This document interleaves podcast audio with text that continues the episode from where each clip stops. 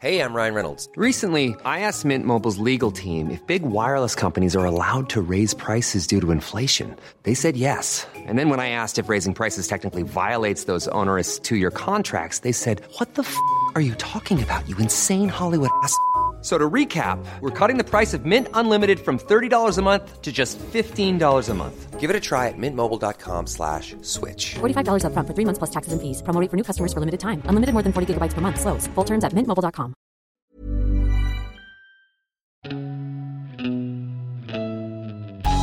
Salut, c'est Gilles Durand. Bienvenue dans Zone Mixte, le podcast de la rédaction des sports de 20 minutes. Aujourd'hui, un format un peu différent de d'habitude. Il s'agit de la série Première fois qui retrace, comme son nom l'indique, les premières fois dans le sport. Dans ce nouvel épisode, nous retournons 50 ans en arrière pour revivre la course cycliste Paris-Roubaix de 1972 qui a vu le premier succès du Belge Roger de Vlaminck, devenu depuis Monsieur Paris-Roubaix. En ce dimanche 16 avril 1972, la pluie, le froid et un terrible vent de face se sont invités sur le parcours de Paris-Roubaix, qui compte à l'époque 272 km. Les passages pavés sont transformés en véritables savonnettes, et la liste des abandons s'allonge au fil des kilomètres. Dans ces conditions difficiles, un groupe de 12 coureurs se lance à la poursuite du Belge Willy van Maldergem, parti en solitaire à 70 km de l'arrivée. Certains favoris sont encore dans le coup, notamment Eddy Merckx, qui a pourtant heurté un arbre lors de la traversée acrobatique du boyau d'Arambert. Le champion belge a déjà remporté l'épreuve deux ans plus tôt devant un certain Roger de Vlaminck, un compatriote originaire de la Flandre profonde. Bien qu'il ait accusé 5 minutes de retard sur Merckx sur la ligne d'arrivée, de Vlaminck déclarait après la course Sans la malchance qui m'a accablé, Merckx ne m'aurait jamais lâché, moi. Ce n'est que partie remise. Tôt ou tard, je gagnerai Paris-Roubaix. C'est donc lui, Roger de Vlaminck, qui s'extrait soudain du groupe.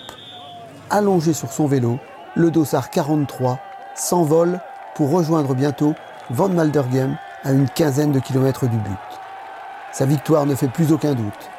De Vlaminck s'impose seul, laissant son dauphin André Dirix, un autre favori, à deux minutes. Un véritable coup de force. Le Flamand va récidiver à trois reprises à Roubaix, en 1974, 75 et 77. Les années 70 vont définitivement consacrer ce coureur fantasque et taiseux en spécialiste de cette reine des classiques, avec neuf podiums, un exploit jusqu'alors inégalé. À 75 ans, Roger de Vlaminck vit toujours à Éclos, en Belgique. Il reste persuadé qu'il était l'égal d'un Eddy Merckx et que son palmarès aurait mérité une plus grande reconnaissance de la part du public français. Et s'il avait un peu raison? Pascal Sergent, bonjour. Vous, bonjour. Êtes, vous êtes historien du cyclisme. Euh, première question, qui est Roger de Vlaminck en fait? Est-ce que vous pouvez nous, le, nous présenter ce, ce personnage? Euh, en trois minutes, alors ça va être très difficile parce que euh, Roger de Vlaminck est un vrai personnage hein, qui a marqué non seulement le cyclisme mais aussi euh, le sport en général par ses frasques, par son comportement. Euh, C'était un coureur tout à fait atypique qui n'avait jamais accepté la domination de Merckx. On rappelle que dans les années 70, Merckx domine le cyclisme d'une manière outrancière, victoire dans les tours, dans les championnats, dans les grands classiques. Et il y en a quelques-uns qui ont toujours refusé cette domination dont Roger de Vlaminck à partir de 1969 puisqu'il il passe professionnel en février 69 et pour sa première course, il gagne ce qu'on appelait à l'époque le circuit de Volk euh, devant tous les favoris et donc il a dès ce, dès ce moment-là, dès cette première course, marqué son opposition à Eddy Merckx. Qu'est-ce qui fait qu'il est à part dans le, dans le peloton? Est-ce que c'est quelqu'un qui rentre pas dans le moule? Alors il n'a jamais voulu rentrer dans le moule. Jamais. C'est-à-dire qu'il était toujours dans la confrontation, non seulement par rapport à Merckx, mais également par rapport, euh, parfois même, ses équipiers chez Flandria. Il était dans la grande équipe Flandria à l'époque, où il y avait beaucoup de monde. Euh, Dirix, Éric Lement, Jean-Pierre Montserrat, son frère Éric. Bon, il y avait Walter Godefroth, donc vainqueur aussi de Paris-Roubaix 69. Il était toujours en confrontation et il, n'était animé que par le, désir de la victoire. Il n'y avait que ça qui euh, vraiment le transcendait. Et de fait, Paris-Roubaix euh, rentrait tout à fait dans ses cordes. En 72, pourtant, il n'est pas vraiment favori puisqu'il est blessé une semaine avant.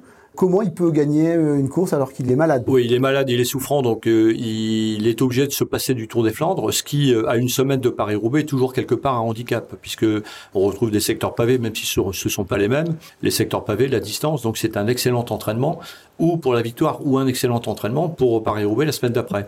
Et Roger, donc, effectivement, était souffrant en 72, mais il a continué malgré tout à bien se préparer dans la semaine, comme il le faisait très méthodique. Il était très sérieux, par contre, dans ses entraînements. Il faisait des entraînements parfois de 300, 350 km en milieu de semaine avant Paris-Roubaix pour justement pouvoir avoir la distance. Et donc c'est pas vraiment une surprise puisqu'il avait déjà fait euh, deux Paris-Roubaix. Donc il était vraiment parmi les prétendants déjà en, 69, en 70 et en 71. Et en 72, euh, malgré cette maladie et cette indisposition, il était placé parmi les favoris, au même titre, bien sûr, que Merckx, au même titre que Roger Rosiers, qui avait gagné l'année précédente, au même titre que quelques-uns de ses équipiers, je pense à André Dirix et quelques autres, Félix Gimondi qui est aussi là, mais euh, on, pense qu'il va être là parce qu'il a d'une part des qualités de cyclocrossman, il avait été champion du monde de cyclocross. En 72, il faut se rappeler que la pluie, euh, les coureurs ont eu de la pluie euh, quasiment d'un bout à l'autre. Lui, il avait une agilité euh, sur les pavés ici. Et Merckx disait d'ailleurs, euh, je suis complètement étonné quand je suis dans la roue de Roger de Vlaming parce que j'ai l'impression qu'il connaît précisément l'endroit de chaque pavé.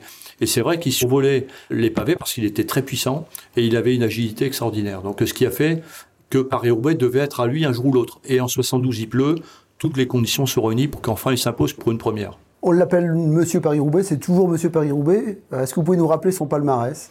Oui, alors L'appellation Monsieur Paris-Roubaix, euh, simplement en deux mots, on l'avait euh, découverte, on l'avait annoncé dans les années 30, puisque Gaston Aubry, un autre Flandrien, donc avait gagné à trois reprises Paris-Roubaix, et c'était le Monsieur Paris-Roubaix des années 30. Et ensuite, Roger, ben forcément, euh, quatre victoires, mais au-delà de ces quatre victoires, c'est neuf podiums. Euh, donc à neuf reprises, il est monté sur le podium et ça c'est inégalé. Il y a eu d'autres coureurs comme Tom Boonen qui ont qui, Tom Boonen qui l'a rejoint un peu plus tard avec quatre victoires, mais il n'a pas ces neuf podiums. Moser, donc qui était aussi un très grand champion, qui était l'un de ses adversaires d'ailleurs euh, sur les pavés de Paris-Roubaix, a gagné trois fois Paris-Roubaix, mais il n'y a pas les neuf podiums. Aujourd'hui, Roger de Vlamic représente à lui seul Paris-Roubaix.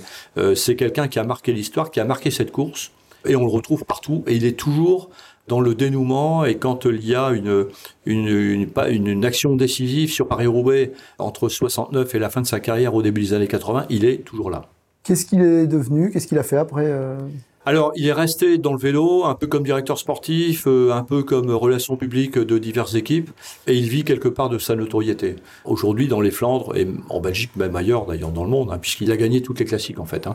Il a gagné Milan-San Remo à trois reprises, Paris-Roubaix quatre fois, il a gagné Liège-Bastogne-Liège, il a gagné le Tour de Lombardie, et il a en fait tout gagné. Donc, au-delà de Paris-Roubaix, c'est un nom euh, dans le cyclisme.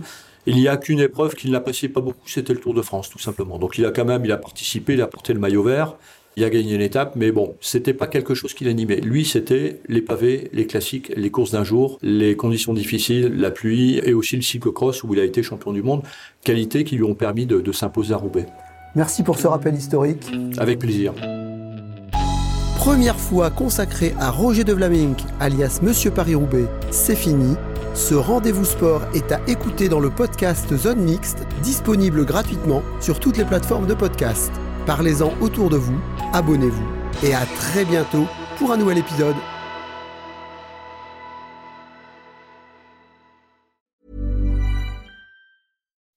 When you make decisions for your company, you look for the no-brainers. If you have a lot of mailing to do, stamps.com is the ultimate no-brainer. Use the Stamps.com mobile app to mail everything you need to keep your business running with up to 89% off USPS and UPS. Make the same no-brainer decision as over 1 million other businesses with Stamps.com. Use code PROGRAM for a special offer. That's Stamps.com, code PROGRAM.